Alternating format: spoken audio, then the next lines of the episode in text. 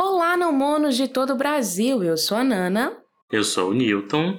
Eu sou o Vitor. Sejam muito bem-vindos a mais um episódio do Não Monopod, o podcast do Não Mono em Foco. Aqui a gente fala de tudo um pouco, mas sempre com a perspectiva da não monogamia política, é claro. E no episódio de hoje, a gente vai conversar sobre BDSM e como essas práticas podem ser articuladas junto da não monogamia política.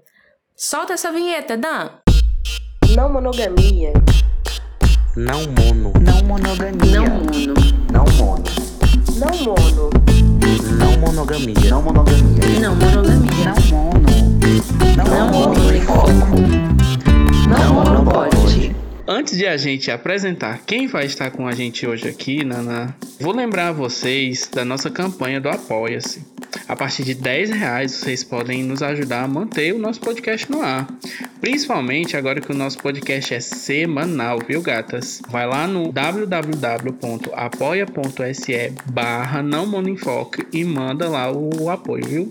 Um beijo, apoia amores. E para falar desse tema incrível com a gente, né? Obviamente não podiam faltar convidados que desde o começo do ano a gente está trazendo assim pessoas incríveis para conversar e vai ser assim até o final do ano só convidados babado. E aí para conversar com a gente hoje, a gente tem aqui Lui Castanho, que tem 32 anos, é dominador, rigger e praticante de BDSM, se identifica como transmasculino e não binário e sua sexualidade habita algum lugar do espectro assexual que ele está feliz de não saber classificar com exatidão.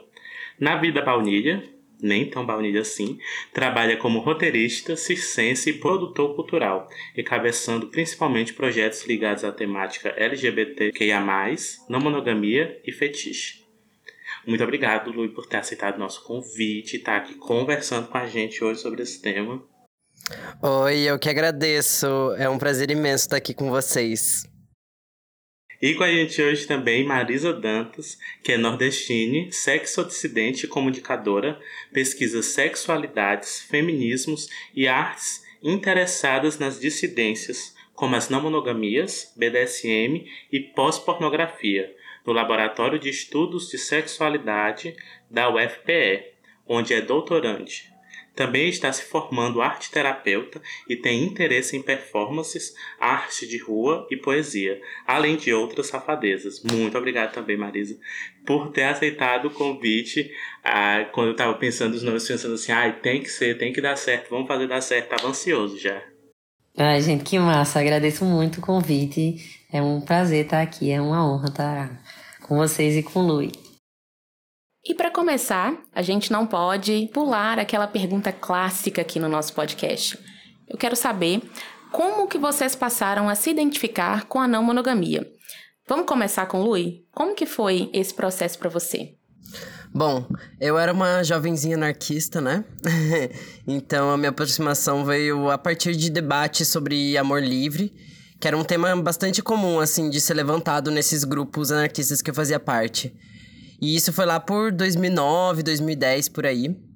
Nesse mesmo período eu comecei a me relacionar com uma pessoa que já tinha uma namorada na época, eles tinham um, relacionamento livre, assim que eles, que eles chamavam na, na, naquela época. E desde então eu pratico na monogamia e ao longo desses anos a maior parte dos grupos que eu circulei, cultivei vínculos, também se orientavam assim numa, numa perspectiva não monogâmica. Por mais que o debate não fosse exatamente do jeito que a gente tem hoje, né, fosse bem diferente assim. Acho que o inclusive o, o termo não monogamia mesmo, não me lembro ao certo quando chegou, quando pegou. Eu acho que foi mais com a popularização do Facebook, né? Finado Facebook, né? Finado Facebook. Facebook teve um momento que era uma efervescência, era um negócio. É. Hoje em dia você olha lá, é tal qual uma pradaria, só o vento assim. Nada, né? Mas teve o seu momento. Das músicas, teve. E a, e a gente tava lá. É, e inclusive, né, problemas de não mono. Ah, sempre, sempre o PNM. Foi bem importante para Ah. mim. Sempre aparece aqui. Porque essa é uma pergunta que a gente sempre faz. E aí sempre, ah, porque o Facebook? Ah, porque o problema de não mono. Inclusive, né, as nossas histórias, né? Enfim. Conheci vocês aí, enfim, vários debates muito massa. Que acho que, que isso, né? A, a internet possibilitou, assim, a gente ter acesso a mais debates e também mais terminologias relacionadas ao termo. E aí, aos, acho que aos poucos, assim, aquilo que eu praticava e acreditava ia ganhando alguns nomes. Às vezes para bem, às vezes para mal, né? Porque nem, nem toda a classificação exacerbada é, é necessariamente massa e boa. Mas acho que sempre, assim, em desenvolvimento. Continua em desenvolvimento até hoje. E para você, Marisa, como que foi seu processo? Ah, eu acho que o processo foi um pouco parecido, sim. Eu vejo uma certa separação, assim, das vivências é, já de, sei lá, no começo da faculdade, assim, estudava na Universidade Federal e começava a observar que tinha algumas amigas e amigos que tinham relacionamentos abertos, ou namoravam e ficavam com outras pessoas, e aquilo me interessava naquele momento. É, então, acho que eu comecei a propor para algumas pessoas, né, com quem eu me relacionei, assim, algumas vivências nesse sentido. Mas acho que foi realmente só depois de começar a estudar teoria feminista também e com aquele momento de ouro do Facebook, né, o grupo do Problemas Não Mono, entre outras coisas assim, que me fizeram passar a entender essas vivências, essas experiências, né, essas vontades que eu tinha dentro desses termos, né? E aí desses termos que eu tô falando agora também, é como relacionamento aberto, não monogamia, poliamor, algumas coisas desse tipo assim. Mas aí é isso, eu acho que é um processo longo, né? Foi e ainda é um processo, né, que eu acho que espero que tenha, encontre um certo fim, um certo conforto assim, mas que eu acho que depois que a gente descobre algumas vivências e vai encontrando esses termos, né, e essas comunidades, é que a gente vai conseguindo se localizar politicamente assim e se, acho que afinar melhor o que a gente deseja e o que a gente quer viver com as coisas como são chamadas porque, enfim, eu acho também que, que mergulhar nesses campos, assim, né, com, com os termos e as palavras, faz com que a gente vá conseguindo se ampliar mesmo. E eu acho que foi assim para mim. Foi só depois desse, desse encontro também com algumas teorias, com outras, outras pessoas que vivem como eu, que eu comecei a, a me localizar politicamente em relação a isso. O Juan Fernandes, né, que ele é autor daquele livro sobre não monogamia e negritude, ele fala muito sobre gramática, né, novas gramáticas dessa, dessa construção desse, desses palavreados e desses significados. E é muito interessante quando o Luiz fala que são os significados pelo bem e pelo mal, né, a gente vai entendendo, descartando, ressignificando, jogando. E aí quando Marisa falou sobre faculdade, a federal, né, máquina de não monos, amo. Eu também, eu lembro muito do meu processo, assim, de, de ver mais é, ativamente com colegas na faculdade das pessoas trazendo essas propostas, né? E aí é muito curioso que hoje em dia tem pessoas daquela época que eu conversei me falando sobre relação aberta, por exemplo, que hoje em dia, nossa, se eu for falar um A para a pessoa, a pessoa já se sente assim, sendo que ela foi uma pessoa que me influenciou, é uma coisa muito curiosa. o tempo é muito curioso. Pessoas casadíssimas, assim, tipo, pai de família, se falar não monogamia, pronto. Pega todas as armas.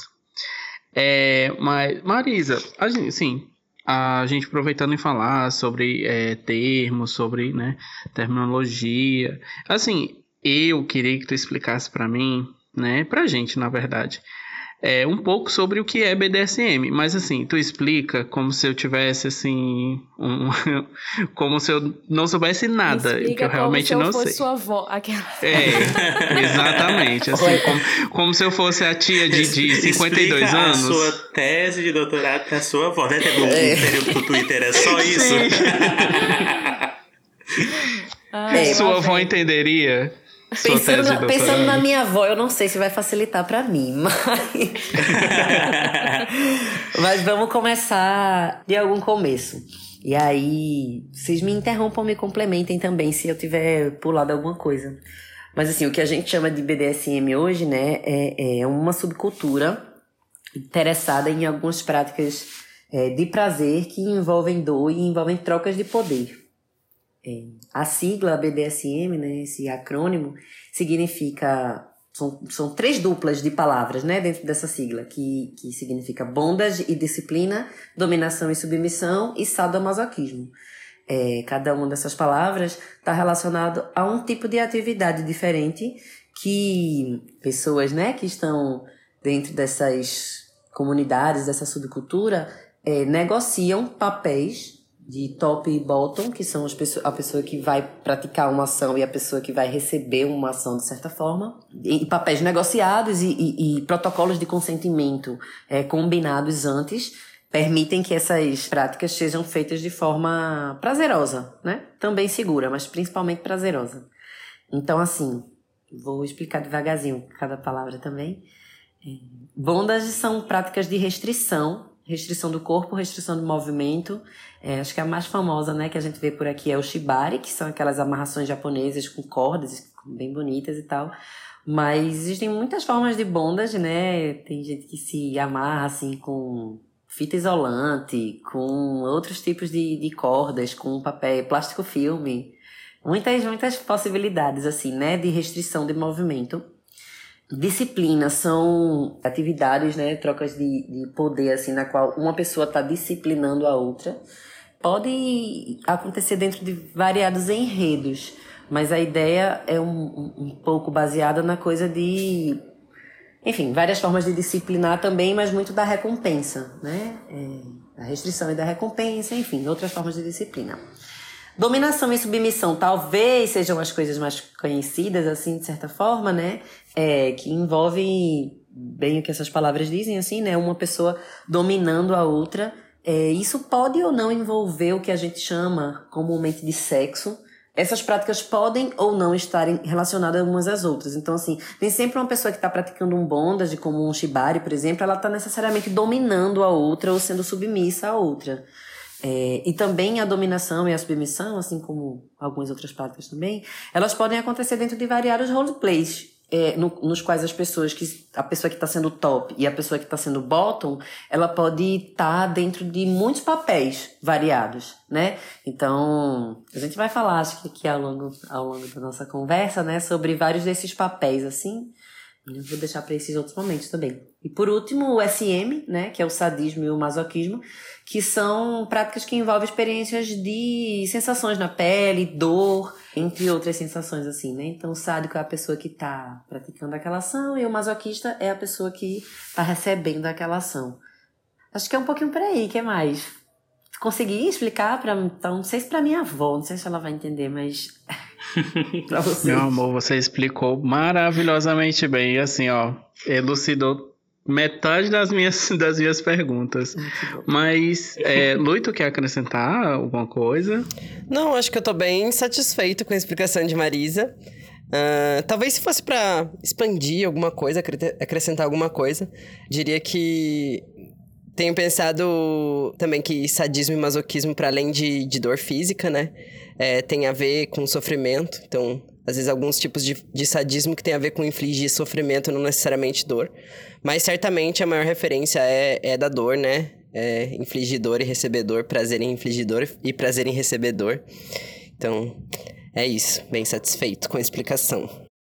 E aí, Lui, aproveitando, como foi que o BDSM chegou para ti assim na tua vida, né? Assim, da mesma forma que em algum momento, né, na monogamia começou a fazer sentido, inclusive esses próprios termos, né? Como foi que foi para ti esse processo?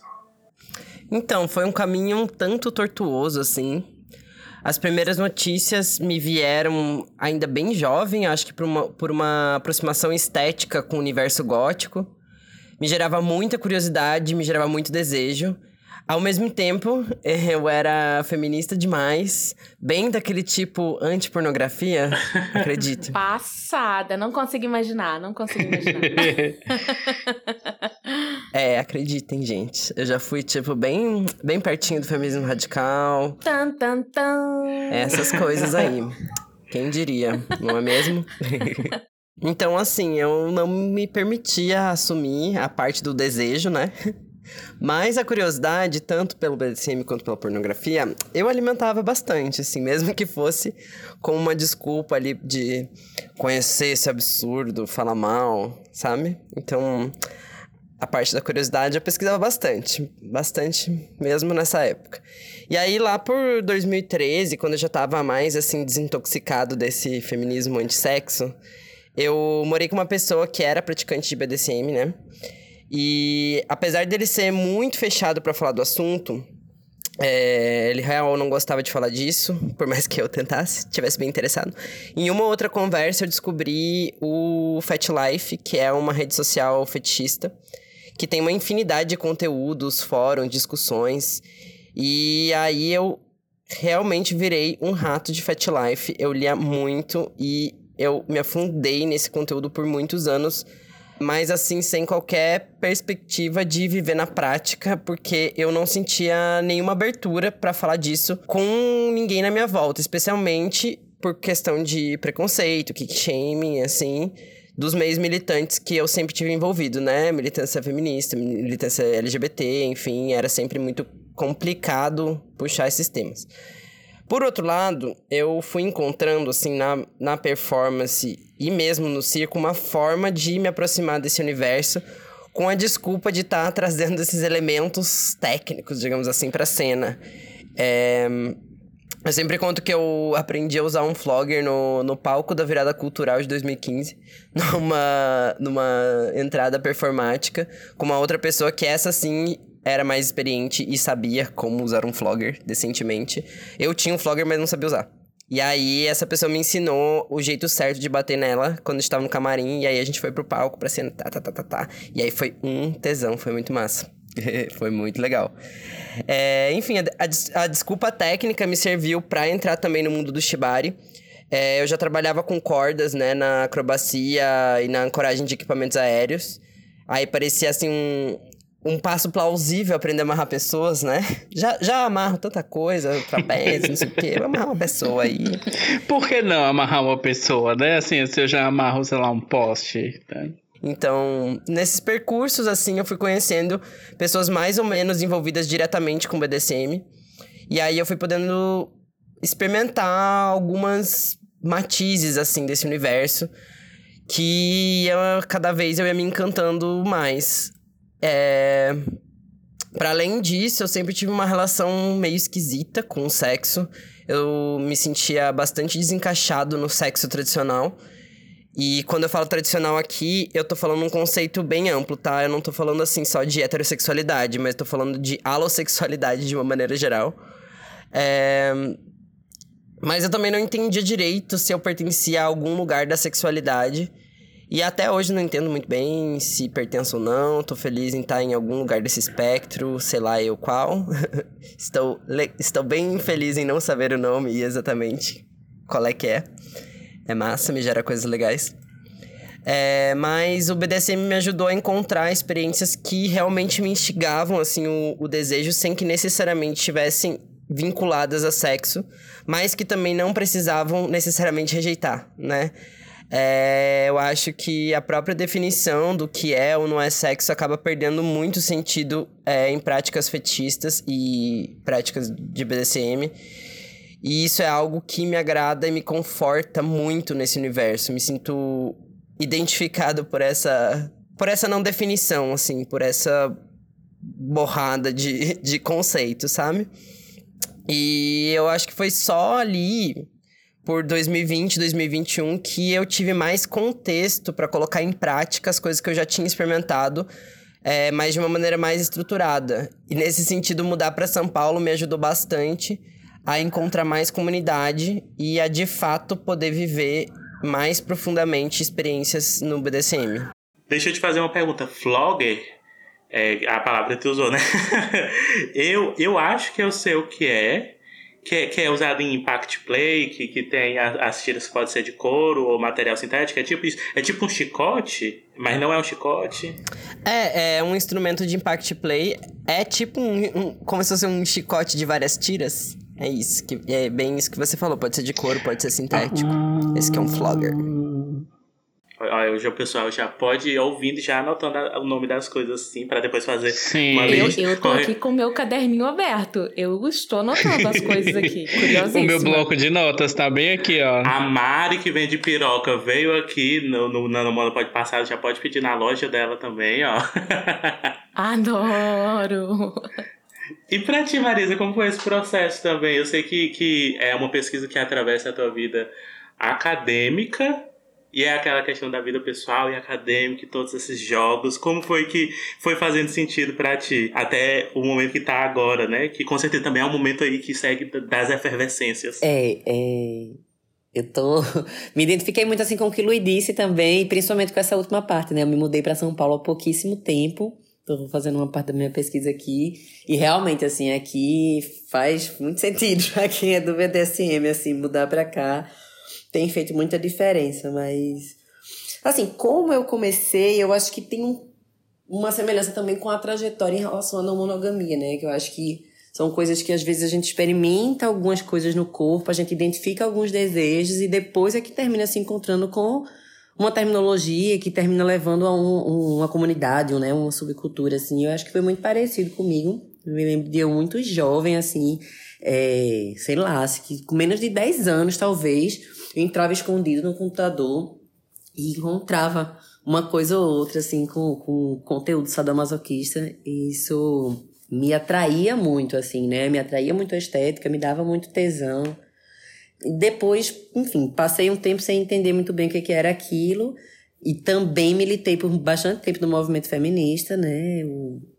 E aí é isso, né? Como o Luiz estava dizendo, o movimento feminista ele pode ser muito contraditório, né, para nossa experiência. Acho que o feminismo é um, um agente assim, né, subjetivante muito importante e que muitas vezes a falta da localização política explícita do que a gente está chamando de feminismo pode nos levar a ter é, opiniões mesmo, visões muito conservadoras, né? Porque o feminismo é um campo político muito amplo no qual cabem muitas é, é, visões políticas diferentes. Né? Inclusive, é, assim, isso que é chamado de feminismo radical, né? Isso que é o Radifem, que, enfim, se apropria também desse lugar mesmo do feminismo e que faz coisas que eu e muitas outras feministas como, como que eu conheço também discordariam completamente, como serem transfóbicas e serem anti-BDSM. Então, assim, militar no movimento feminista, eu acho que faz a gente encarnar mesmo essa contradição né? Esses paradoxos do feminismo. E aí, assim, meu encontro com o BDSM tem, tem muito a ver com isso, porque por, em algum momento o feminismo também me jogou num lugar de muita culpa, né? Por curtir determinadas coisas, por ter tesão de determinada forma. E aí, assim, de, depois de, de algum tempo foi que eu comecei, enfim, com pesquisas mesmo, com internet, com muita pornografia. É, me encontrei mais com essa subcultura que é chamada de subcultura BDSM, né? E eu acho que isso também, assim como foi com a coisa da não monogamia, é que me fez entender também quais, quais são os pontos ali de resistência, né? Isso que, que algumas pessoas chamariam de empoderamento, né? Esse momento da gente se apropriar, eu acho, de uma determinada linguagem e assumir o desejo e fincar o pé e dizer, ah, tá, é isso mesmo. Que eu acho que é muito da observação mesmo de como outras pessoas anteriores a gente fazem dentro dessa, dessa subcultura toda, né? E, enfim, o mundo do BDSM tá aí há muito mais tempo do que eu, tem muita tecnologia a ser conhecida e que eu acho que vale muito a pena de conhecer, assim. Então, acho que isso foi o que me me manteve assim nesse lugar e, e aí também muito de como o Luiz estava dizendo para mim também que eu encontrei ali muitos deslocamentos na busca pelo meu prazer né eu encontrava muitos deslocamentos que estavam me distanciando mesmo dessa noção do que a gente conhece por sexo, né? Que é uma coisa que de alguma forma podia me agradar, mas nunca me foi suficiente, né? Eu sempre achei assim que o prazer que meu corpo podia me proporcionar tinha que ir muito mais além do que aquilo, eu tinha que pelo menos ter um repertório um pouco mais ampliado, né, do que esse sexo, vamos dizer assim, meio heteronormativo, ou que mesmo quando não é heteronormativo, mas ele às vezes é homonormativo também, né, e é muito alossexual mesmo, como o Luiz estava tava dizendo. Então, terminei me encontrando por aí e depois de um tempo resolvi fazer um mestrado sobre isso, né? Eu me lembro muito que uma amiga me falou assim: é, para você fazer mestrado, você tem que encontrar um tema que lhe dê muito tesão, porque você vai ter que olhar para aquilo ali 24 horas dentro da sua cabeça, no mínimo por dois anos. Aí eu pensei, meu Deus, talvez a única coisa que me dê tesão a ponto de eu realmente olhar para aquilo por dois anos seja o BDSM. Tipo, meu Deus, quem vai fazer pesquisa sobre isso, né? Mas enfim, também me joguei muito nisso e no laboratório que eu estudo a galera acredita muito assim no que está sendo proposto ali.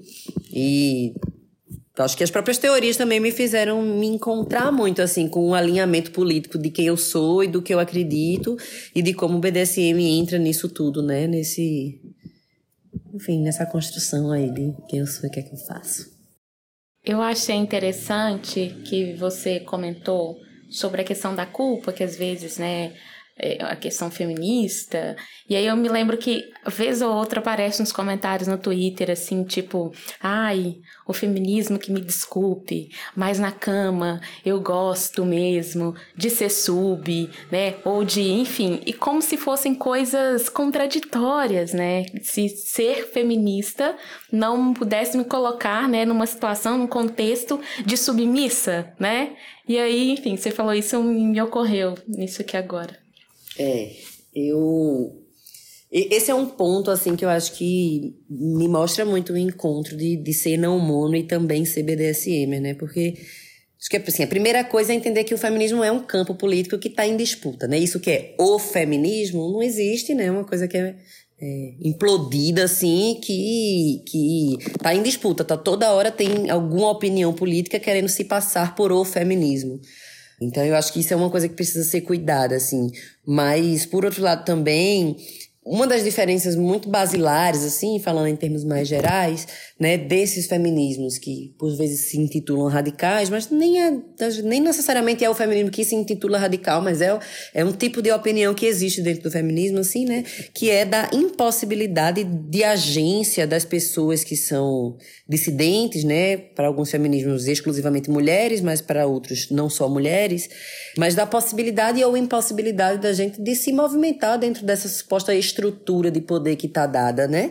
Então, assim, se existe, né, uma certa dominação social que alguns feministas intitulam de patriarcado, para essas pessoas, as pessoas que estão em posição de submissão estão dentro de um local rígido, né? Estão dentro de um local que não vai sair dali, vai continuar ali. Então, é como se essas pessoas não tivessem em nenhum momento a capacidade de pensarem e, e, e negociarem uma situação de troca de poder consensual e sensual, às vezes, né? É, eu, enfim, mesmo que seja a título de diversão mesmo, de brincadeira, prazer puro e simples, assim. Para algumas feministas não existe essa possibilidade, né? E aí, para outras feministas, isso é uma possibilidade. Então, quando a gente subverte o sistema da lógica monogâmica, a gente está, sim, indo de encontro a uma série de normas e estruturas que, que enrijecem a nossa possibilidade de existir, né? Enquanto, sei lá, seres humanos, subjetividades completas e complexas e etc., de tudo que a gente pode ser, assim. Então, eu acho que é muito sintomático, né? Muito, mas também é muito evidente assim, como esses feminismos que se intitulam radicais, que podem ser chamados talvez de fascismos dentro do feminismo, assim, é, é, não acreditem, né? Ou digam que, que, que pessoas que estão sendo não monogâmicas, pessoas que são trans, ou pessoas que são BDSMers, ou pessoas que trabalham com pornografia, né? Estão é, é, sendo cachorrinhas do sistema, como me chamaram uma vez algemas de purpurina, porque eu estou presa ao sistema, né? Com purpurina. É, é. Mas chega a ser criativo, Chega a né? ser criativo. Chega a ser criativo, assim, esses apelidos. É, eu sempre ouvi dizer que para você começar no BDSM, você precisa de muito estudo, de muita. é, é, você precisa ler bastante e tudo mais. E vendo o relato de vocês, eu meio que confirmei isso, né? Que vocês disseram que, por exemplo, Lui foi nos fóruns e viu e, e, e- teve várias experiências. Só que aí eu queria perguntar para vocês dois, ta- tanto o Lui quanto a Marisa. Quando deixou de ser só leitura e foi na prática? Tipo, você foi lá e, e começou a experimentar e quando deu esse esse ponto de partida, tipo, foi na primeira, ai, vamos, vamos testar ou então encontrou alguma outra pessoa. Numa festa. É, foi lá, uma festa só de BDSM, aí viu uma pessoa pendurada na, na- no, no globo, naquele que gira, assim, enfim. Eu só queria saber quando vocês deram o pontapé inicial. Então, como eu falei, assim, minha, minha entrada foi meio tortuosa, então eu não sei exatamente dizer qual foi o ponto do, do, do pontapé inicial, assim. Hoje em dia, analisando a minha vida retroativamente, eu consigo entender alguns momentos em que estavam rolando algumas experimentações nesse sentido, mas eu não tinha muita nitidez na época, eu acho, sabe? Exatamente do que eu tava fazendo. Eu sabia que aquele jogo tava me dando muito tesão e era muito massa.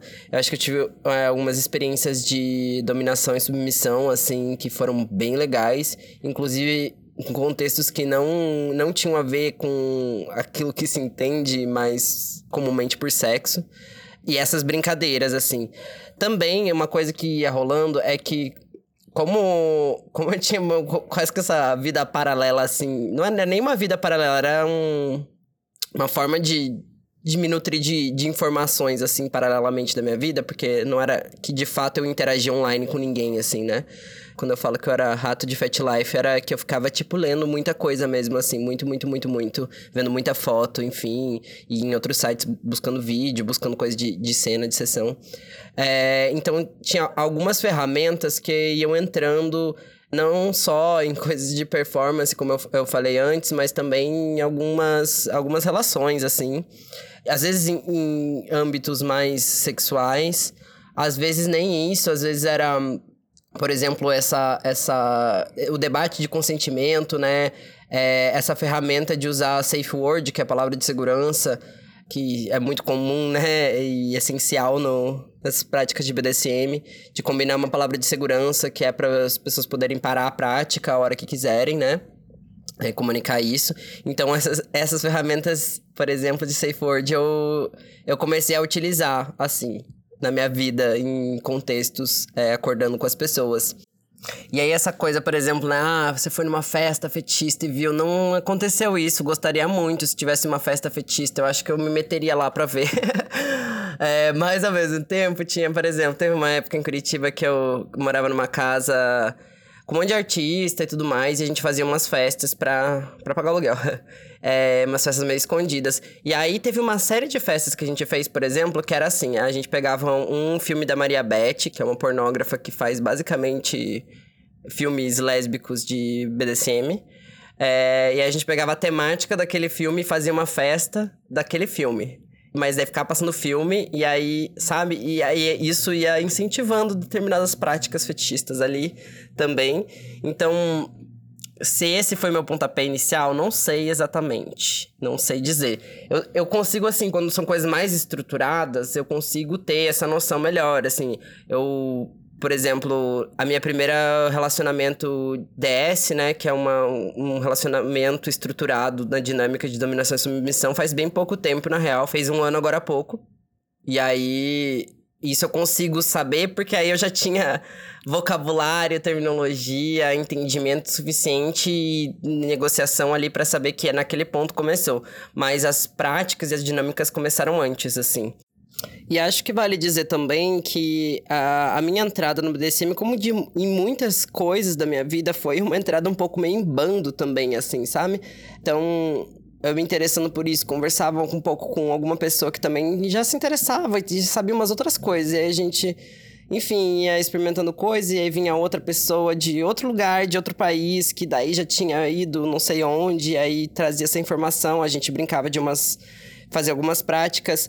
E isso, é, em alguns momentos, mais frequentemente, alguns mais esporádicos, mas foi uma aproximação, assim, mais em bando. E eu acho que isso, inclusive, é algo.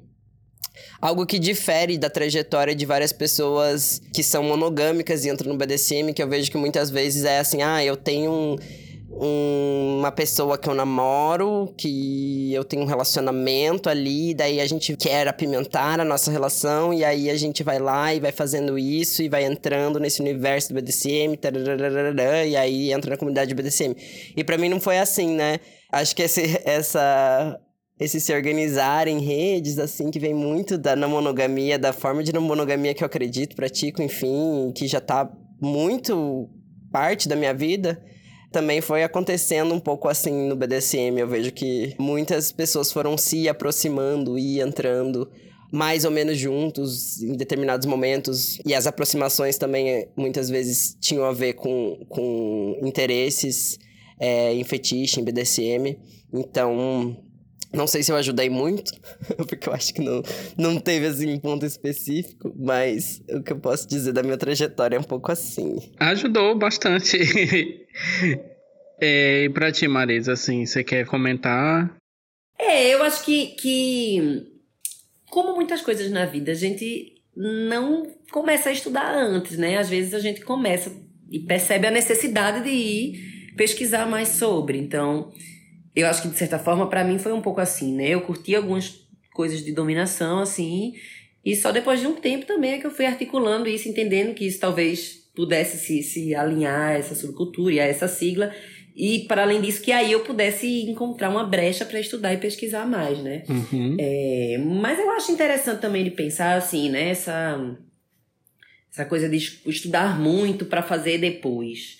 É porque talvez isso aí, enfim, essa necessidade parta muito de uma lógica de que a gente precisa começar já pegando pesado, né? E que BDSM às vezes tem uma certa imaginária, assim, de que são coisas que a gente vai pegar pesado, né? Vai botar para fuder, vai bater muito, vai, enfim, né? Que envolve isso. Só que isso não é verdade. Isso talvez seja uma visão bem normativa, né? Do BDSM, assim. É, então, eu acho que na real é que dá pra começar de leve. Então, assim, se você tá com interesse em BDSM hoje, você não precisa estudar três anos, três meses antes de começar a fazer qualquer coisa. Fazer um curso você- técnico. É, porque Sim. às vezes, às vezes a gente tem muito mais BDSM às Telecurso vezes. 2000 de BDSM, imagina. Pois é. E olha que tem, viu? Tem muito conteúdo massa. Mas é isso, às vezes a gente pode começar de leve, às vezes tem muito mais BDSM num, num, num um papo numa beirinha do ouvido, assim, sem nem muito toque físico, do que em muita chicotada por aí que as pessoas dão, né, jurando que estão abalando. Então, assim. Curte uma dominação, experimenta fazer isso bem de leve, assim, só no ouvidinho, perguntando se a outra pessoa tá gostando, antes de achar que tem que comprar 68 brinquedos e experimentar e gastar uma grana e investir no curso, né? e depois sim, estudar, vai estudar o que interessa, vai estudar o que tá afim também, porque eu acho que vale a pena com tudo, né?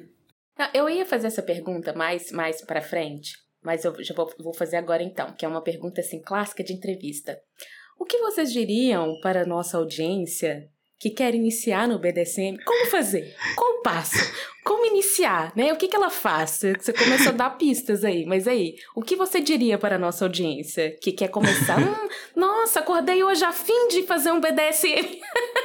Aí, amigo, eu ia fazer fazer? exatamente essa pergunta também. Ah, eu acho que eu diria que principalmente encontrar pessoas com quem conversar sobre ajuda muito. Trocar essa ideia, puxar papo e ir se aproximando. Não só de pessoas que já praticam, acho que é muito massa se puder se aproximar de pessoas que já praticam, mas nem sempre é a, a possibilidade de todo mundo, mas de ir trocando ideias sobre o assunto e conversando. Eu acho que isso é extremamente importante, legal e, e é massa, assim, né? Depois eu diria que ir experimentando é, de leve, com consciência e explorando coisas, né? Assim como a Marisa falou, não precisa começar já querendo pegar pesado. Dá pra explorar muita coisa de pouquinho, de. E que nem diria, é bem isso, não é nem questão de, de leve, né? É, mas, é, enfim, experimentando. E acho que hoje em dia tem bastante. é, tá mais, mais fácil de encontrar alguns, alguns canais, assim, de informação que são mais acessíveis. Eu acho que tem várias coisas aí pelo Instagram mesmo. Esse episódio do Namono Pod. Começando aqui. Esse podcast. ah, é, tem um podcast também que eu acho que é bem legal de para quem quer começar. é, de escutar, que é o Chicotadas. Chicotadas, né? Deixa peraí que eu tô notando. É, eles têm vários episódios que são bem pra quem tá começando. Tem até uma ordem de escutar os episódios que é massa pra quem tá começando. É, para quem tá- não tá começando também é legal de escutar, eu gosto. Acho que são, são formas aí de, de ir se interessando pelo assunto e, e começando a praticar. Até isso, assim, de, de ir com calma, não é no sentido de, ai, tem um degrau pra você seguir, pra você ficar mais BDSMer. Mas, assim, de ir experimentando, de ir com cuidado também, de não querer se meter aí com pessoas, de repente, que dizem que são a, o supra-sumo da, da verdade do BDSM e, né, vai fazer umas merda e depois e depois dá ruim. É, então é legal, mas eu acho que estando em comunidade, conversando com as pessoas e trocando ideia entre quem já pratica e mesmo entre quem não pratica, é uma forma de se proteger disso e também de conseguir ir entrando nesse universo, que é muito massa. Muito bom. É, falando de outro ponto de vista, assim, acho que se é uma pessoa acordou hoje a fim de curtir um BDSM, Assim, do nada acordou É. com vontade. eu acho que assim, é isso, né, que Lui falou. E acho que é descobrir também o próprio desejo, né? Então não tem, não tem muito caminho diferente de pensar um pouco sobre isso, às vezes assistir um pornozinho, né? Vai se masturbar pensando nisso. Credo, que delícia. É, enfim, fazer as coisas que você curte como, como prática de prazer, assim, né? É, é mergulhando um pouco naquilo que tá interessando, porque BDSM, como eu falei no começo, né, envolve muitas atividades, atividades muito diferentes entre si, né? Então, às vezes a gente tem uma humilhação com alguém cuspindo, batendo e etc. E às vezes tem uma pessoa passando uma pena na, no corpo da outra. Então, qual dessas coisas, né, dá pra Nossa, ir? Deus me livre, só de pensar em pena passando no corpo. Desculpa aqui, falei uma coisa, né? Só pra descontrair. Nossa, Deus me livre, passando pena. Só de pensar me dá arrepio. Gente, coisas de leve assim na pele. Pois é, eu falei duas coisas, né? O que arrepiou, que Nana não vai topar de jeito nenhum, a gente já sabe que é a pena. Viu, né? gente? Já as outras coisas. Pena não. Pena, É. cosquinha, nossa, cosquinha. Cuspe, Nossa, porrada. não, chega a me dar aflição. Não, aí tudo bem. Agora, pena não.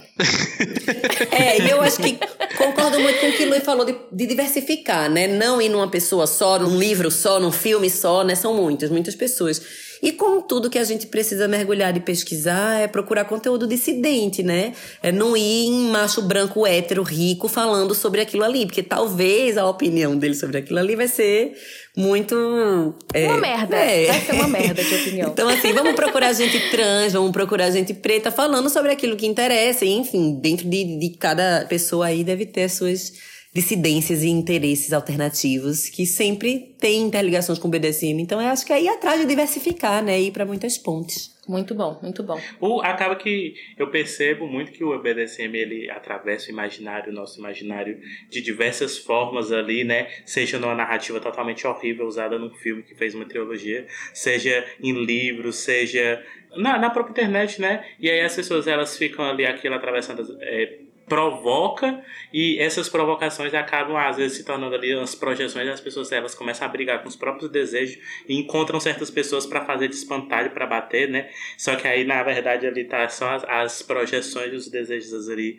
tudo efervescendo né? E uma coisa que, que Marisa falou e que eu particularmente trago uma crítica a quase tudo na vida é a maneira como as pessoas elas criam uma dicotomia muito grande de teoria prática para mim, é, é, teoria é prática, prática é teoria. E Marisa falando sobre essa vivência do BDSM e trazendo um pouco do que o Lui falou também, eu acabo que faço muito uma ligação com não monogamia no sentido de que as pessoas elas acham que vão estar vivendo na monogamia no momento que elas tiverem 35 namorados, né? Assim, usando essas palavras e essas, essa, essas posições bem definidas. E, e a gente tem um esforço enorme de tentar dizer amades, a não monogamia, você tá vivendo o momento que você diz, poxa, é isso que eu quero pra mim. Já começou ali. No momento que tudo ali você tá questionando, então eu acabo que penso, não sei se eu tô muito errado no meu pensamento, mas você começa a ter um contato e começa a perceber o que você já faz, que faz sentido com aquilo que você teve o contato ali, acaba que você já tá pensando nessas práticas, né? E aí é, é o caminho até você construir, é construir um caminho, na verdade, até essas comunidades, né? Porque tem a prática, e tem as comunidades e tem essa existência e como isso vai sendo articulado, né? São várias possibilidades, mas porque às vezes as pessoas elas, elas querem uma coisa ali muito é, ou muito estruturada e eu até entendo, às vezes parte de um lugar de muita insegurança, né? E aí essas inseguranças, esses medos de tatear o novo assim, geram essas expectativas. Ou então as pessoas elas acham que vai ser um processo ali, justamente como, como foi dito, né? Assim, vai sair sair do baunilho de repente porrada, confusão, custo, humilhação. E, e não precisa assim, pode ser, pode ser, né? Depende de você. Mas não precisa assim, né? Eu fico pensando muito nisso e no como essas coisas vão se costurando, se articulando, vão fazendo sentido, vão, rever, vão reverberando umas nas outras, né? Nas vivências, nessas vivências dissidentes. Eu tenho uma. Desculpa, pode falar, Lui. Pode falar. Ah, não, é que eu só me lembrei de uma outra, uma outra forma que eu acho que é legal de, de citar também, de forma de se aproximar, que é através das técnicas mesmo, né? E eu acho que essa é uma forma legal até para pessoas que não, não estão aí dentro da alossexualidade, né? Que estão mais pro espectro assexual. Pode ser uma forma de se aproximar também, que não precisa necessariamente vir a partir do, do desejo sexual ou mesmo, né, do, do tesão. Tesão é uma palavra muito ampla, assim, né? E não quero disputar este conceito longe de mim. Adoro que ele seja várias coisas. Mas eu acho que a técnica pode ser uma forma também, como eu até citei ali, né? De, é, de que eu me aproximei do Shibari primeiro por uma via muito técnica e hoje eu me encanto ainda muito pela técnica e faço pra caralho, mas também tem outras coisas envolvidas aí com Shibari, com roleplay, enfim. É, mas acho que essa, essa, essa parte técnica, ou mesmo a parte estética, pode ser uma via de aproximação, né? Não é, não é menos, menos real se você se aproximar por essas vias. Talvez seja menos interessante para quem tem um interesse estritamente sexual nessas práticas, mas tem muitas formas de se aproximar desse universo. Bom, eu queria fazer uma pergunta, já que todo mundo, o que uma pessoa pode fazer para começar, né? Assim, enfim. Agora, o que a pessoa não pode fazer? Assim, porque de, deixa eu dar um contexto histórico. Estava eu zapeando no meu Twitter encontrei um tweet dizendo que a prática de enforcamento ela não é segura em nenhum âmbito, então ela é desencorajada. Isso é verdade, é, de, de, de todas as formas, ela não é seguro, nem pessoas que estão experientes é, conseguem fazer, enfim, eu só queria. Aquelas, é uma técnica que vai ativar a sua memória ancestral. Ai, que horror! Deus, A cebola gente, eu roxa aquilo, eu racializada. fiquei assim, Sim. gente, que loucura. Never forget. mas eu vi, a Marisa, vocês não vão ver, mas a gente sentiu aqui a intenção, a Ma- Marisa aqui nervosa e assim, pensando, já querendo falar. Não, quem vai falar dessa vez é Lui. Aí me deixou com esse pepino, né? Mas vamos lá. É assim, eu tendo a desconfiar quando tem algumas algumas afirmações que são muito categóricas, sabe? Não se deve fazer nunca de nenhuma possibilidade esse tipo de prática ou é assim que você deve começar, tem que ser por esse caminho. É, eu tendo a desconfiar dessas, dessas verdades absolutas. Eu acho que no BDSM a gente brinca muito com regras, a gente conversa e estipula as regras que a gente quer seguir. E a gente brinca dentro desse universo, dessas regras que a gente estipulou. Mas desconfio sempre de algumas dessas afirmações que são muito categóricas. Porém, todavia, entretanto, é preciso dizer que existem várias práticas de risco. Na realidade, no meu entendimento, eu acredito que todas as práticas elas são de risco, mesmo que não são de BDSM, mas que é, é preciso entender os riscos que existem. E tem determinadas práticas que têm risco, risco de morte. E o caso de, de enforcamento é uma dessas práticas. E tem várias formas de fazer isso, enfim, um universo amplo também, mas existem práticas com risco de morte, com risco, enfim, N riscos. Eu acho que o importante é, na hora de negociar, é entender esses riscos, comunicar para outra pessoa esses riscos também e que todo mundo esteja de acordo em como proceder a partir daí. Preciso dizer também que existe uma responsabilidade muito grande, especialmente, e aí eu digo especialmente mesmo, de quem está como top na sessão ali de que vai realizar essa prática. Então, práticas que têm risco de morte maior, é, realmente precisa, sim, de estudo de prática, de experiência e tudo mais. E é isso, eu não, não gosto de dizer que tem que é, ler, estudar muito e se formar em, no, no PHD do BDSM para poder fazer qualquer coisa. Mas é importante ter noção de que tem coisas que são arriscadas e que é massa a gente conhecer e, né, mais sobre o assunto, como qualquer coisa da vida, né? Como qualquer coisa da vida, assim. Acho que na nossa vida tem várias situações em que várias coisas que a gente faz que são mais arriscadas pra gente pra, pra vida dos outros também, né? E que requer aí um treinamento que é massa e é, é, é massa poder entrar nesse nível. Então, não dei nenhuma resposta super estrita de que pode ou não pode fazer enforcamento, mas como uma prática de risco, é importante ter sim bastante cuidado. Aí isso, né? Acho que repetindo um pouco aqui, não precisa pelo amor de Deus, não precisa começar com a coisa, umas coisas mega arriscadas, assim, né? A gente pode começar em outros lugares também, e enfim. É isso. Eu sei que eu sei que varia muito, né? O que é mais ou menos arriscado para determinadas pessoas e determinados contextos. E para mim isso até é um certo embate quando eu vejo algumas regras, algumas dessas regras assim, ai, ah, você essa é uma prática que você só pode depois de muitos anos de BDSM, porque às vezes a gente tem caminhos diferentes assim, né, na nossa vida. Por exemplo, uma das coisas que eu amo muito, muito, muito, muito fazer é Fire Play, que é um jo jogos com fogo. E eu sei que eu talvez se for pensar de quando eu comecei a fazer isso como prática dentro do BDSM, é, ou, né, num contexto fetichista, talvez eu fui rápido demais, mas eu já trabalho com fogo como circense há muitos e muitos anos. E eu já, enfim, fazia práticas que são muito semelhantes, inclusive em termos técnicos, com essas práticas que eu faço aí em ambiente fetista ou, enfim, dentro de uma sessão de BDSM.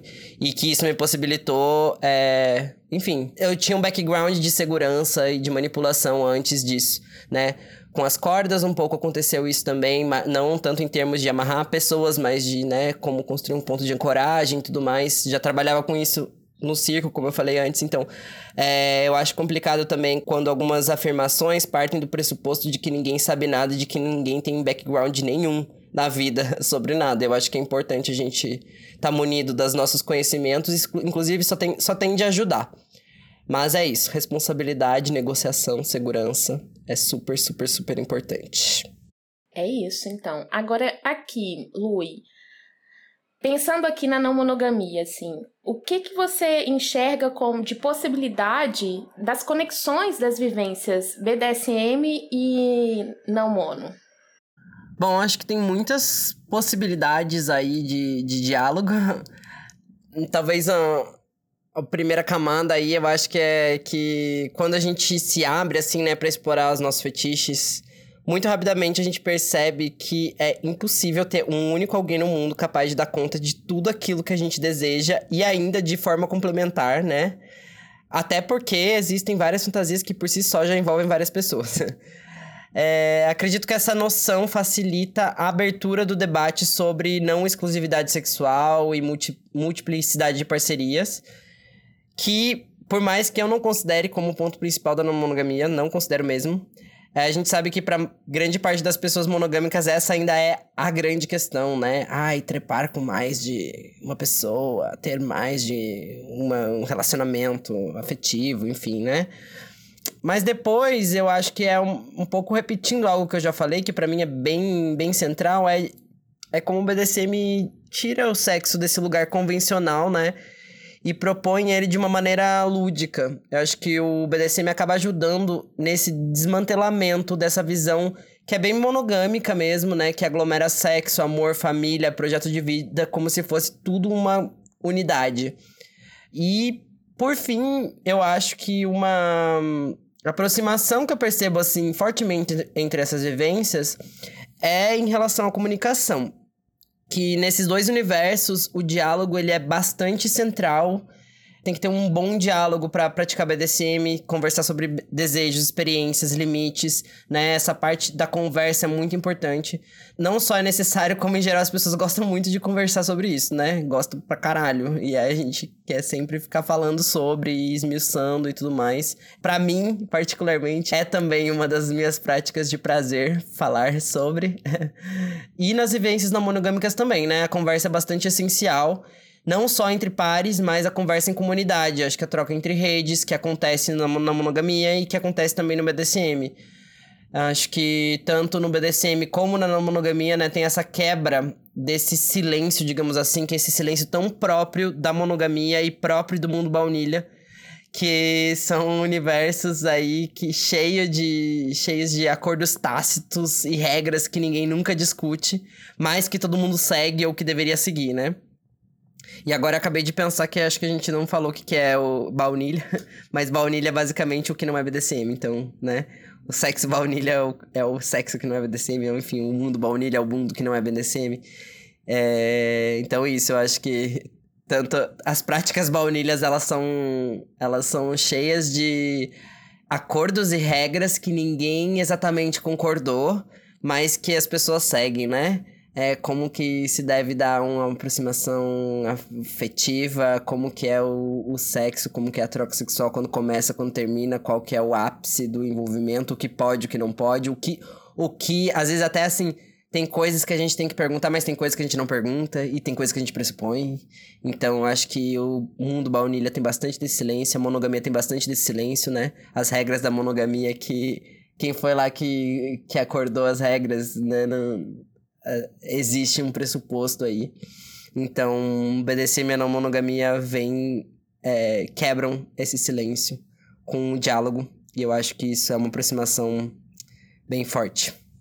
Muito bom isso. Inclusive, acho que a gente já falou aqui em alguns episódios, sei lá, alguma vez, do quanto que é importante, que é legal da, da gente aprender essa questão da comunicação com BDSM, assim, né? Porque é, do pouco, né, que eu conheço, do pouco que a gente conhece, a gente percebe que tem esse lugar, né, da comunicação, do acordo, de verbalizar o que que, o que, que incomoda, o que que não incomoda, e que é importante, né, a gente ter isso uma coisa para a gente aprender.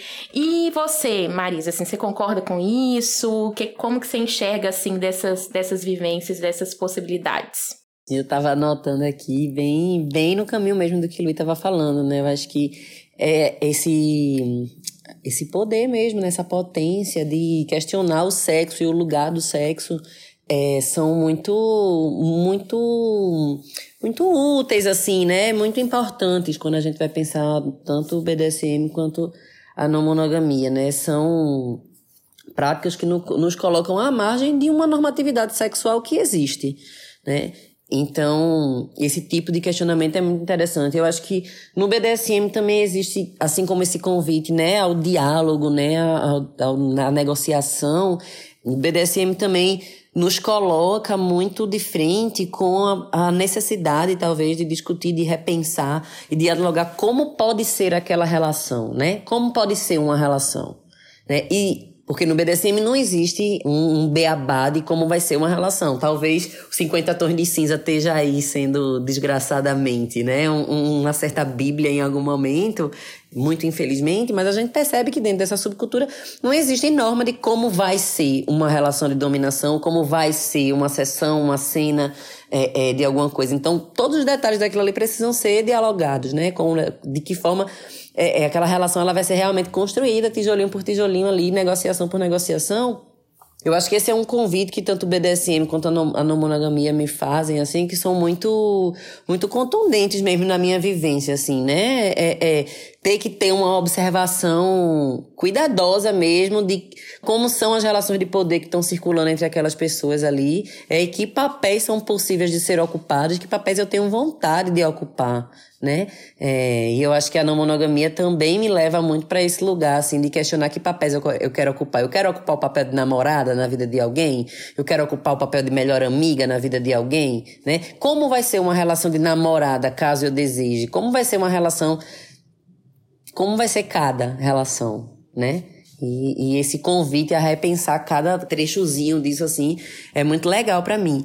Acho que vale a pena a gente colocar também, né, que, que tanto nesse no meio, vamos dizer assim, não mono, quanto no meio BDSM, também tem muita norma sendo reproduzida, né? Também são campos em disputa, são campos que estão sendo disputados e que é necessário um alinhamento político que não é só é, ser ou não ser não mono, ter ou não ter uma relação não mono, ser ou não ser do BDSM, ter, curtir ou não curtir esse babado.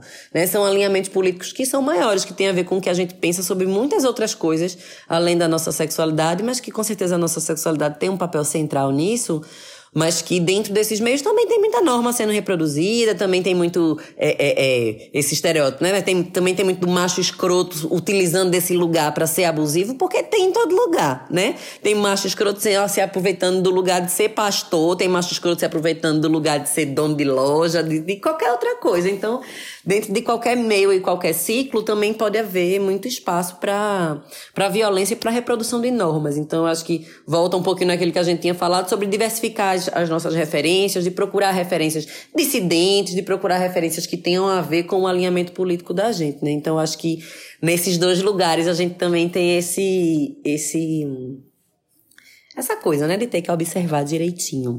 Mas é muito, concordo muito com o que Lui tava, tava dizendo mesmo, assim, né?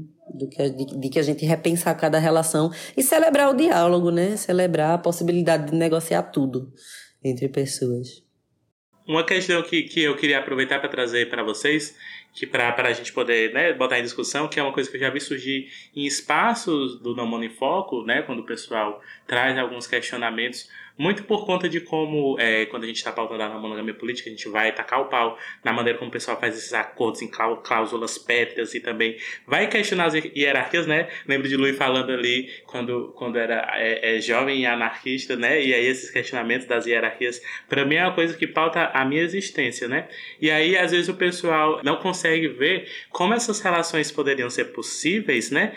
Partindo de uma ideia de dinâmicas de subdom, né, ali de, de, de submissão e dominação. E aí eu queria perguntar para vocês como é que vocês encaram essas questões, se seria nesse, nesse cenário da, da contradição, ou realmente seria ali dentro desse cenário da vivência de uma prática que é, obviamente, né, que é a prática organizada e consentida, porque aí eu acho que é trazer isso para o episódio, porque aí o pessoal já vai, ó, absorvendo também essas questões. E aí eu ia perguntar, é, é, começando por ti, Marisa, como, como tu vê essas questões? É, acho, acho que existe um pouco esse questionamento também no meio do feminismo, assim. Como assim você discorda que, sei lá, homens tenham mais poder sobre as mulheres, mas mesmo assim é, queira se submeter? E aí, assim, eu acho que primeiro de tudo, né, de, desse questionamento aí é que eu acho que é uma visão um pouco hétera de que no BDSM existe um homem sendo dominador, mas Estou entendendo do questionamento das hierarquias, né? Eu acho que cabe dizer, assim, de princípio, é que não existe muita contradição no âmbito do desejo, né? O desejo, ele pode se alimentar dessa suposta contradição, assim como ele pode se alimentar do que não é contraditório também. A gente não tem como chegar na, na programação raiz desse sistemazinho que é a nossa cabeça, né? Então, algumas coisas aí vão produzindo o nosso desejo de forma que ele vai de encontro ou vai de seguir distante de coisas que nos, vão nos acontecendo e de relações de poder que, que são práticas, assim, da nossa vida, né? E a outra coisa é que, assim, relações de poder vão existir. Não tem como a gente, por acreditar politicamente em uma determinada coisa, como, sei lá, o socialismo, o anarquismo, qualquer outra coisa assim, é a gente achar que as relações de poder, elas são possíveis de serem, sei lá, destruídas por completo, né? Eu acho que o BDSM, assim como a não monogamia na minha vida, me faz esse convite que é de analisar, observar de forma cuidadosa, de forma a dar importância, né, às relações de poder que existem por causa de uma estrutura e as relações de poder que existem porque a gente está produzindo elas, né? Ali na nossa dinâmica. Seja uma dinâmica de relacionamento, uma dinâmica de casal, uma dinâmica de é, patrão-empregado, enfim, qualquer tipo de dinâmica que está produzindo diversas relações de poder ali, né? Então, eu acho que a gente no BDSM talvez tenha muito mais a potência do convite de examinar essas relações de poder que sim existem, né? É, e de poder negociar outras para o nosso próprio prazer, do que necessariamente de como se a gente chancelasse ou desse o nosso ok, né, para relações hierárquicas que existem na sociedade ali de forma, é, enfim, estruturais, vamos dizer desse, desse jeito assim, né. Mas enfim, acho que tem muita coisa a ser conversada sobre isso. Muita, muita, muita, né? Eu tô falando bem em termos gerais, assim, mas a, a, a, pesquisadora em mim tá querendo discutir muito mais a fundo filosofias e epistemologias e conceitos e etc. Eu não vou fazer isso agora, não. Vou segurar minha vontade. Mas é isso, acho que tem muita coisa a ser discutida por aí. E pra ti, Luiz? Né, a pessoa mandou uma mensagem no grupo assim, ah, você não acha contraditório submissão e domissão sendo não mono? E aí como é que tu ia pegar e dar aqui o fecho, fecho escrito no, no WhatsApp? Como se eu tivesse no PNM. Sim, é, por favor. Como se eu estivesse no PNM nas infinitas discussões sobre pornografia, né? Que por, Ah, por nossa, vários, sim. vários anos. Nossa, me ativou memórias aqui, viu? A memória ancestral da Nana. Muitos gatilhos. Aquele post que voltava a cada seis Nossa, meses. não acabava nunca, não Nunca. acabava nunca. Eventualmente tinha que ter. Ai, ai. Mas, bom, eu acho que, primeiro de tudo, pra mim, é. É, é importante pra mim o entendimento de que BDSM é um jogo, assim, é um combinado, uma brincadeira, né? Que as pessoas estabelecem regras e brincam dentro dessas regras, né? Tem o diálogo, tem o estabelecimento das regras e elas brincam ali. É, eu acho até divertido, né? Que frequentemente pessoas comparam BDSM com outras atividades lúdicas, como por exemplo o RPG, né? Que tem várias pessoas que jogam RPG, que também são do BDSM. Mas que são espaços assim, que as pessoas criam, criam um mundo empolgante, excitante, pra viver essa realidade que, é, independente do acordo de duração desse mundo ali, é um mundo ficcional também, né? E é lógico, assim, ai, dividir ficção, realidade e tudo mais, faz parte da realidade, mas é, tem esses acordos ficcionais ali de fantasia, né? E eu entendo que a fantasia de dominação e submissão e de posse, de maneira geral, é algo que choca muitas pessoas, né, não monogâmicas. E o choque, na verdade, não é uma surpresa. Assim, de fato, essas dinâmicas se chocam com os valores de liberdade, autonomia que tem no debate não monogâmico, assim. E é lógico que parece contraditório sentir desejo por essas vivências se a gente acredita em valores que são radicalmente opostos. Mas, nesse sentido, eu queria, inclusive, citar uma, uma pesquisa bem interessante que foi feita pelo. Pera, que eu anotei aqui. Que eu não vou falar fontes da minha cabeça. Que foi feita pelo Kinsey Institute. Com, é, foi feita nos Estados Unidos com a população nor- norte-americana. Que fizeram uma pesquisa é, sobre as fantasias sexuais de republicanos e de democratas. E o resultado foi bem curioso. Que as fantasias mais comuns entre os republicanos eram de sexo fora do casamento, o que inclui amantes, orgias, é, Ora, ora. é, cuckold, que é fantasia de corno, né, e swing. Era o que mais, assim, aparecia. E para os democratas, as fantasias de longe mais comuns eram dinâmicas de dominação, submissão e sadismo e masoquismo. Passada. E a explicação dessa pesquisadora é que essas fantasias refletem exatamente aquilo que vai contra os valores mais importantes de cada grupo. Uhum. Então, o grupo mais conservador, que valoriza o casamento tradicional, né? Fantasia com o sexo fora do casamento. E o Nossa, grupo- gente. Sim, total. E o grupo que os valores se baseiam em liberdade, igualdade, fantasia com dominação, submissão. E que esse é um mecanismo bem comum, na verdade, do desejo pelo tabu, né? E quando a gente acredita muito fortemente numa coisa que a gente não pode pensar na outra coisa como uma realidade, isso cria também um tabu, né?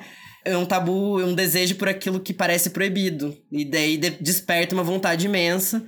E isso é muito engraçado também, assim, vivendo no BDSM. Uma coisa que é, Pra mim, é bem engraçada de ver é que é, às vezes tem umas práticas que eu falo, nossa, isso aqui nem fodendo. Daí, às vezes, às vezes tem umas coisas que continuam nem fodendo. Mas é, às vezes tem umas que é tipo, isso aqui não, seria horrível.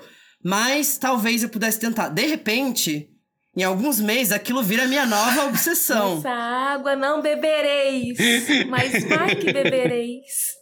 Aí a pessoa tá se afogando lá depois. Exato, é um cuspir pra cima, cair na cara, entendeu? E às vezes literalmente. Ai, que delícia. E é isso, né? Possivelmente num casamento bem conservador não exista tanto desejo pela fantasia de dominação submissão se as próprias dinâmicas estabelecidas já trazem esse elemento na realidade, né? Como uma forma de uma. que não são uma brincadeira com- combinada, mas uma regra tácita. E aí talvez isso seja menos uma fantasia, né? E acho que por isso que é importante também, sei lá, lembrar que o BDSM é uma, né, um jogo consensual ali, é uma fantasia e, e, e que são, né, combinados que a gente faz, assim. A gente não precisa deixar de praticar os nossos desejos porque eles são um tabu, porque eles parecem ir contra o que a gente acredita. A gente pode, né, combinar, conversar e brincar com esses tabus é, sem deixar de acreditar nos valores que a gente acredita, né? E através desse, dos alinhamentos políticos a gente já está alinhado, mas a gente pode passear aí por essas brincadeiras gostosas aí e explorar esse universo. Entendi, muito bem. É raro, mas acontece muito. É, E o que, que vocês consideram assim necessário para avançar os, nos debates não mono sobre BDSM para a gente combater essa geração da Maris, né, gente? Que infelizmente tem ganhado muita força, né? Até mesmo entre as pessoas não monogâmicas. Não faz nenhum sentido, mas é raro, mas acontece.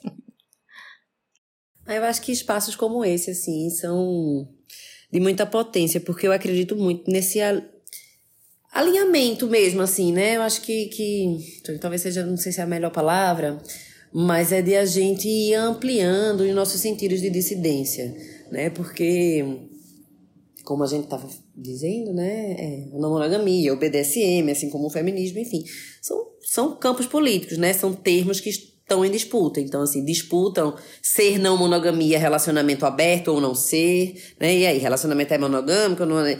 Assim como disputa-se no BDSM várias coisas, e assim como no feminismo também, eu acho que a gente, quanto, quanto mais a gente explicita, quanto mais a gente traz para o visível, né, as vertentes, as possibilidades e as políticas que estão envolvidas nessas nossas formas de vivenciar nossa, nossos afetos e nossa sexualidade, a gente vai jogando luz mesmo, né, é, nesses assuntos e, e, e podendo se alinhar politicamente umas coisas às outras, né? Eu recentemente estava num clube de BDSM, que enfim, são uns clubes de BDSM queer, talvez, aqui em São Paulo, e em algum momento eu- uma pessoa falou algumas coisas e depois a gente foi conversar lá e era uma feminista radical, e ela me deu um monte de texto transfóbico.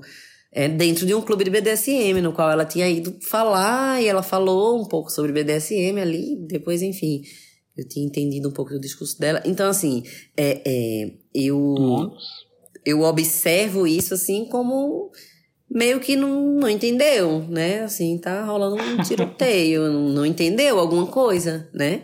É, e aí é isso, assim, não entendeu por quê? Porque às vezes a gente vivencia os nossos desejos de uma forma que não tá tão alinhada ao restante da nossa política, né? Então eu acho que quando a gente joga a luz nas relações do quanto a nossa sexualidade é política, né? Do quanto a nossa sexualidade produz política e é construída pela política de tudo que acontece ao nosso redor, né?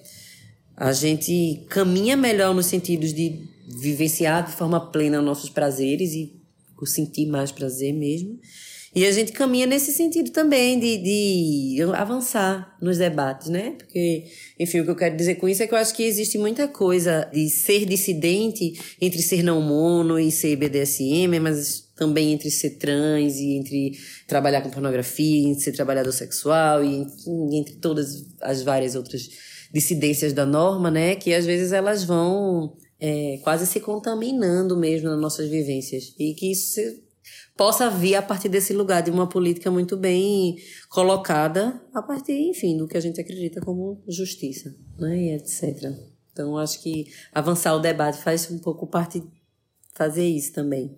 É, eu primeiro de tudo queria dizer que eu acho um absurdo ir no clube BDSM encontrar uma feminista radical. Porra, cara, é sério, é assim, tipo, pelo amor de Deus, vai lá ser anti-BDSM longe do meu lugar. né? Porque, enfim, no caso a pessoa não era anti-BDSM, mas terrível. Mas sobre, sobre, o, sobre a pergunta. Ah, eu acho que tem alguns moralismos, assim, que ainda precisam ser enfrentados na comunidade não monogâmica, nas comunidades não monogâmicas, nos debates não monogâmicos. Concordo que é importantíssimo esse espaço de diálogo, de conversa, de debate. Mas acho que, assim, né, pensando, um, um dos moralismos eu acho que tem a ver com, até com acolhimento, assim, dos desejos. Mesmo esses desejos que são tabus, sabe? Tem um texto que é bem recente que Geni postou que ele fala é, sobre como tá incrustada essa ideia de pecar em pensamento, como se a gente imaginar uma coisa já imputasse alguma culpa, né? E eu penso, enfim, nisso, ampliando um pouco, né, o, o, o que foi escrito nesse texto, assim, penso um pouco nesse debate é, sobre os desejos mesmos que envolvem dinâmicas que aparentemente são opostos daquilo que a gente acredita. E que a gente tem que parar de achar que é diretamente um problema a gente desejar coisas que vão contra os nossos valores de não monogamia. É, acho que primeiro de tudo, assim. E depois, acolhendo esse desejo, a gente pode conseguir dar vazão para eles através da fantasia e do lúdico, ou não também, né? Mas assim, primeiro parte de não rejeitar que isso que isso faz parte da gente, assim, né? Que isso faz parte das nossas vontades. Acho que tem muitas conversas, assim, sobre não monogamia, às vezes, que parece que o objetivo da não monogamia é chegar na pureza sublime do sentimento, assim, do não sentir ciúme, sabe? Do não ter desejo de posse, do automaticamente sentir compaixão pelas parceiros, enfim.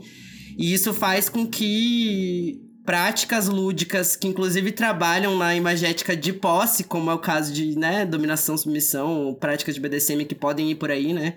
Sejam diretamente taxadas como se estivessem reforçando o valor monogâmico, sendo que isso não é necessariamente verdade, assim, né?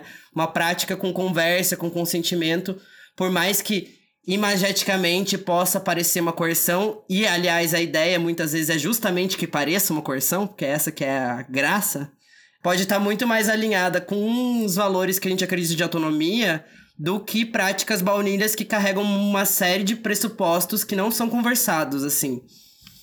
Né? Acho que é mais ou menos por aí, para além do que de algo que a gente também já falou, que eu acho que é bem importante bem urgente nos debates não mono, é, em geral, que é essa descentralização do sexo como a coisa mais importante, como a coisa que a gente mais tem que pensar, né? E pensar um pouco mais sobre contextos e outros alinhamentos políticos que a gente também vive, também acredita e também questiona. É uma coisa que a gente vem faz um tempo tentando trabalhar no projeto, né? Às vezes as pessoas não conseguem entender muito o, o projeto Obviamente elas não vão conseguir pensar o projeto como a gente que constrói ele pensa, mas o projeto ele é amadurece ao passo que a gente que faz ele amadurece, né? Inclusive os próximos pensamentos, então as minhas culpas vão sempre estarem sendo feitas ali, os processos ali ó, vão mudar, as contradições vão aparecer e a gente vai assumir elas, né? Eu penso que é muito importante conseguir ter a honestidade de assumir as próprias contradições. E aí é nesse lugar no desejo também, né? Recentemente eu, eu, eu fiz um relato no, no grupo do projeto falando sobre isso, sobre as contradições do desejo e a maneira como a gente fica preso em dinâmicas de culpa ali por como o pensamento cristão está ali presente, né? E aí a gente vai e se martiriza, ou então furta de si a oportunidade de vivenciar aquilo que poderia ser muito emancipatório dentro de uma vivência que você acha contraditória, né? E aí acaba que, da minha concepção, né, a construção desses, movimentos emancipatórios, eles são feitos também a partir da, das construções das contradições, né? A gente assumindo essas contradições e trabalhando elas, né? E para a gente, na articulação da não monogamia política, como uma dessas possibilidades de não monogamia, nesse campo que está em constante disputa, é, é, é muito é, é, importante né, poder falar sobre tudo isso. E falar sobre BDSM, mas não só, né? Sobre fetichismo e tudo mais, é poder expandir a própria noção do desejo e também a maneira como a gente enxerga a própria autonomia, né? Então, a gente agradece muito por vocês terem participado desse episódio com a gente. Dá pra fazer, que nem todos os episódios que vem alguém, dá pra fazer um episódio é, é, é parte 2, parte 3, parte 4, dá pra escrever um livro só sobre não monogamia e BDSM. Vamos lá, todos nós, escrevendo, porque realmente tem muita coisa e eu espero que, que chegue muito bem para as pessoas que escutam a gente, né? Seja ali para botar a, pul a pulguinha né, ali da provocação, seja para reafirmar coisas que já fazem sentido, e ainda que seja para discordar também. Discorda e aí lança o episódio discordando e a gente vai dialogando, né? Discorda, mas discorda aí na sua casa. Abre o bloco de notas. Não, gente, pelo amor de Deus. É, Se for pra discorda discordar. É, se for pra discordar, que é em paz, né? Assim, ó. Com, com, to- com diálogo. É, agora a gente traz aquele espaço que vocês possam é, trazer a rede social de vocês, né, Marisa, Lui. E eu até queria que vocês indicassem, assim, que nem o Lui indicou o podcast, né, é, que vocês pudessem indicar livros que a gente possa é, ter contato para saber mais, é, é, perfis no, no, no Instagram, no Twitter, enfim, fiquem à vontade. Mas primeiro a, so- a rede social de vocês. É, eu tô lá no Instagram, sou arroba Marisa Dantas. E indicações de coisas, de conteúdos. É, Não, não, não é, Marisa, não é obrigada, é só se você quiser, assim, ah, é, eu acho legal esse perfil, que ele vai falar um pouquinho. Tá, eu vou indicar então um, um site pornô. Adoro. É, Gosto. é o site, eu, o site, e aí eu tenho o perfil também da Edi Porn, é, que é E-D-I-Y Porn. É, recentemente tem, É, tem um só letra aí blogzinho. pra gente anotar. É É. E-D-I. Vai, vamos lá. Ah, E-D-I-Y-P-O-R-N. joia. É, e aí tem site, tem perfil lá no Instagram também. E recentemente, lá no blogzinho da Edi, é, na parte de texto desse site que tem mais pornografia do que texto, tem um, um textozinho meu falando sobre feminismo e BDSM, que foi postado lá recentemente. Então, essa é a, a ref que eu vou deixar hoje. Tudo. Lui. Bom, quem quiser me acompanhar nas redes sociais, já que o tema do episódio é BDSM, eu vou falar primeiro a minha rede fetichista, que é arroba underline KNK. Mas vocês também podem me acompanhar na arroba castanho, que é uma, um perfil um pouco menos fetichista, mas também é. é porque eu também falo de outras coisas que eu trabalho. É, mas não só, só de BDSM. É, esses dois. E de indicação eu ia indicar a Edi também. É, já foi indicado. o que mais que eu posso indicar? Cisforia. Ai, vou indicar pra Felipe. vou indicar o Cisforia, tem cenas bem legais de fetiche. Inclusive, eu e o Lino, a gente queria ter colocado bem mais cenas, mas a gente tinha um limite de 96 páginas e ainda precisava, né, do resto do roteiro da história. Então, mas é... Mas aí é uma, uma história de uma história de ficção, um quadrinho de ficção, que vai lançar em breve. Mas além disso, eu acho que eu queria indicar a conversa e o diálogo mesmo, assim, de estar em diálogo sobre esse assunto e de, é, na medida do possível, ir encontrando é, comunidades dissidentes para conversar sobre isso e para poder praticar também. Acho que é o mais importante, se- sentir que não, não está sozinho por aí pensando esses monte de, de, de desejo muito doido, pode ter certeza que tem um milhão de pessoas que têm piras semelhantes às suas e isso é muito massa. E piras mais que vão ainda além do que você imaginou. Isso é muito legal, infinito e é bem empolgante. Acho que é isso. Muito legal, gente. É, vou agradecer de novo, né, a participação de vocês aqui. Valeu por terem aceitado esse convite, que esse, esse episódio tá incrível, tá sensacional. E também agradecemos a você, os nossos ouvintes. Não esqueçam de conferir a nossa campanha lá no Apoia-se e também deixar cinco estrelinhas no Spotify. É isso, gente. Tchauzinho. Até a Tchau, próxima. pessoal. Tchau, Beijo. gente. Tchau, Tchau, pessoas. tchau. Obrigado. Beijos, beijos, Obrigada. beijos.